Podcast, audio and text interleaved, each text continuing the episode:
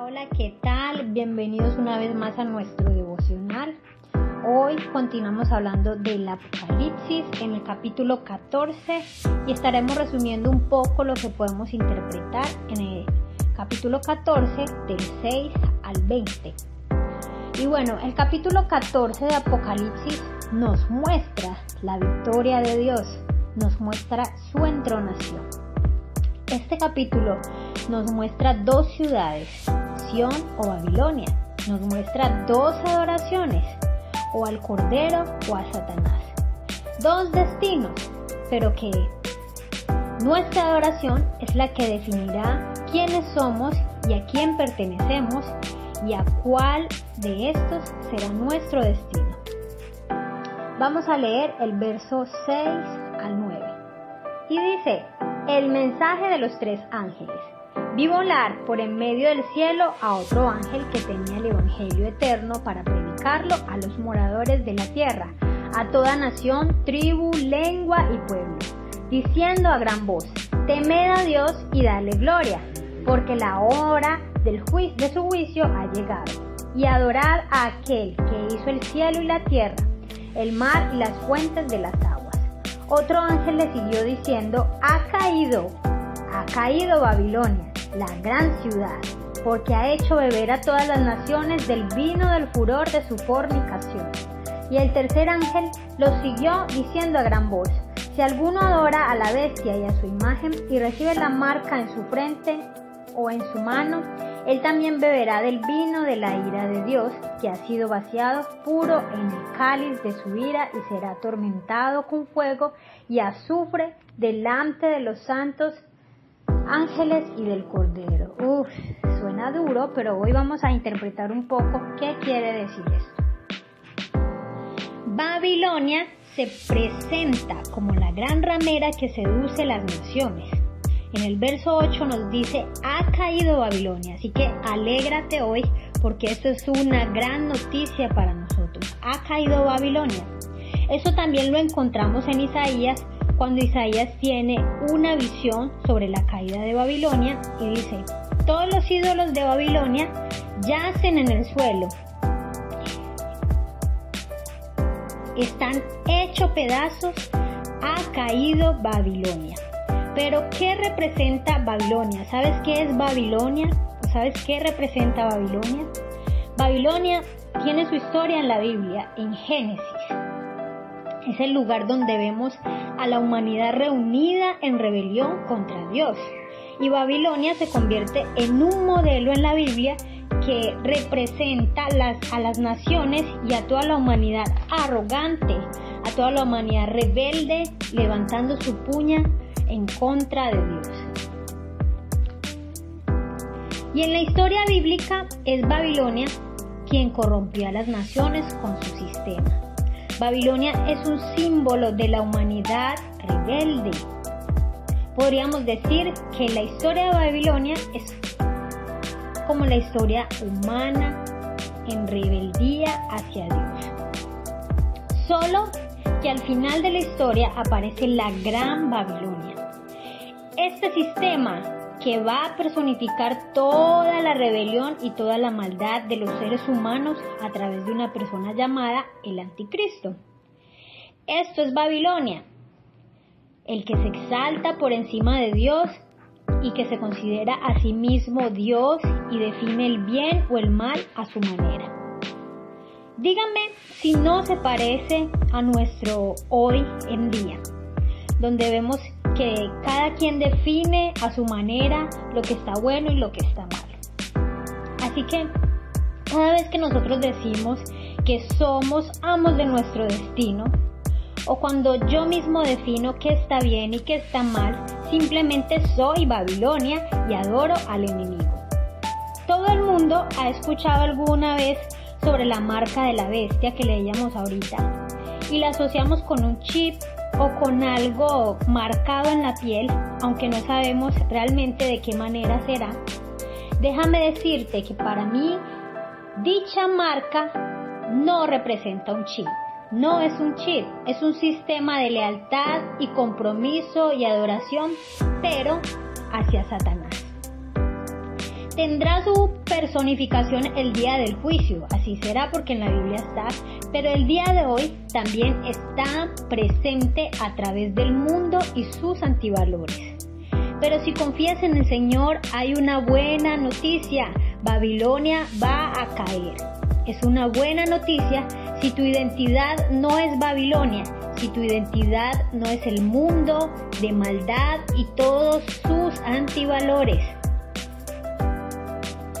Dios es un Dios justo que no permitirá que el pecado y la rebelión persistan hasta el final. ¿Cómo podríamos tener un Dios bueno si no tiene juicios contra el pecado? Es imposible. Tenemos un Dios bueno que no permitirá que el pecado reine. Así que vamos a leer el verso 9. Y dice así.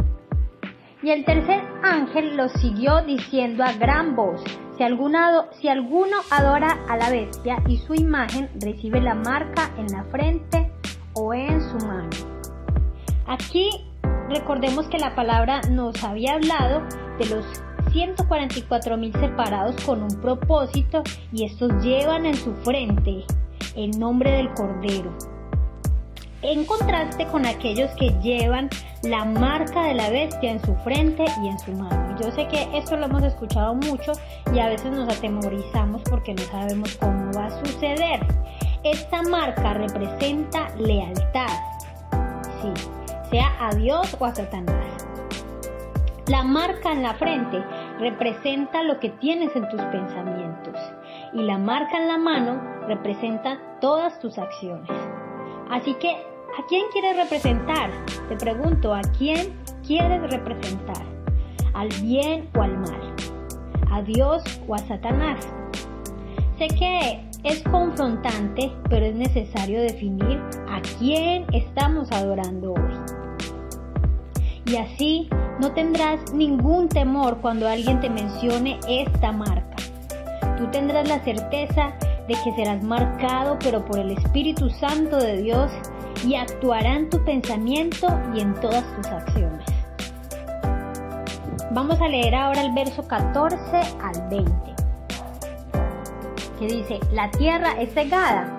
Miré y aquí una nube blanca y sobre la nube uno sentado semejante al Hijo del Hombre que tenía en la cabeza una corona de oro y en la mano una hoz aguda y del templo salió otro ángel clamando a gran voz al que estaba sentado sobre la nube, Mete tu hoz y ciega, porque la hora de cegar ha llegado, pues la miel de la tierra está madura. Y el que estaba sentado sobre la nube metió su hoz en la tierra, y la tierra fue cegada. Salió otro ángel del templo, que está en el cielo teniendo también una hoz aguda, y salió del altar otro ángel que tenía poder sobre el fuego, y llamó a gran voz al que tenía la voz aguda diciendo, mete tu voz aguda y vendimia los racimos de la tierra, porque sus uvas están maduras. Y el ángel arrojó su voz en la tierra y vendimió la viña de la tierra y echó las uvas en el gran lagar de la ira de Dios. Y fue pisado el lagar fuera de la ciudad y del lagar salió sangre hasta los frenos de los caballos por 1600 estadios. Y bueno, esta última imagen, esta última, eh, esta última parte del texto nos representa dos cosechas. Representa el juicio definitivo de Dios y se habla del día final como una cosecha en la que serán separados aquellos que aman y siguen a Dios, de aquellos que se aman a sí mismos y viven por sí mismos. Sí, en realidad en la Biblia hay dos cosechas, los que permanecen en Cristo y los que deciden vivir en su egoísmo y en el pecado. Una vez más nos recuerda a quién adoramos indica a quién adoramos a sí mismo, es a quién pertenecemos. Y es un hecho que Dios juzgará el mal y establecerá su reino. Ahí lo estaba diciendo. Él va a establecer su reino para siempre. Y ese día ¿O será un día de oscuridad si es que decidimos vivir en el pecado? ¿O será un día como un nuevo amanecer con cielos nuevos y tierra nueva? Yo creo que va a ser así. Un día donde vamos a tener un cielo nuevo, una tierra nueva y es, un es como un nuevo día para nosotros. Esta es una carta que nos confronta a todas las iglesias de la historia y nos desafía. Si nos desafía, nos dice o seremos fieles a Él o seremos fieles a este mundo. ¿Y tú a quién quieres seguir hoy? ¿A quién quieres pertenecer? ¿Qué cosecha quieres ser? El mundo quiere implantarnos su identidad, pero hoy quiero decirte que no permitas eso. Hoy quiero decirte que creas únicamente en lo que Dios está diciendo que tú eres, en tu identidad que tienes en Dios. Así que permite que tus pensamientos y todos tus actos representen el reino de Dios no que seas marcado por el enemigo con tus pensamientos y tus actos. ¿Y cómo hacemos para, para perseverar, para continuar eh, llevando esto a cabo?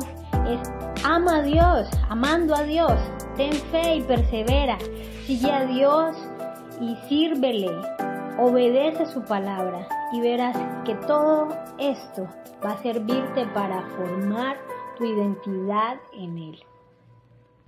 Así que en esta mañana confrontante quiero invitarte que ores conmigo. Bueno Señor, gracias por tu palabra, porque a pesar de esta palabra que suena a veces tan pesada, tan dura, tú nos abres los ojos y podemos sentir como una vez más implantas en nosotros tu identidad, Dios.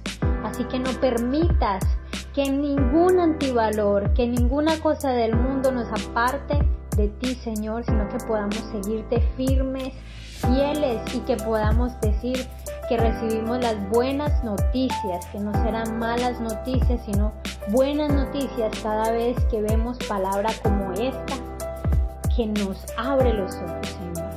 Así que gracias, ponemos nuestra vida, nuestra mente, nuestro actuar, todo, todo en tus manos, Señor. En el nombre de Jesús, amén.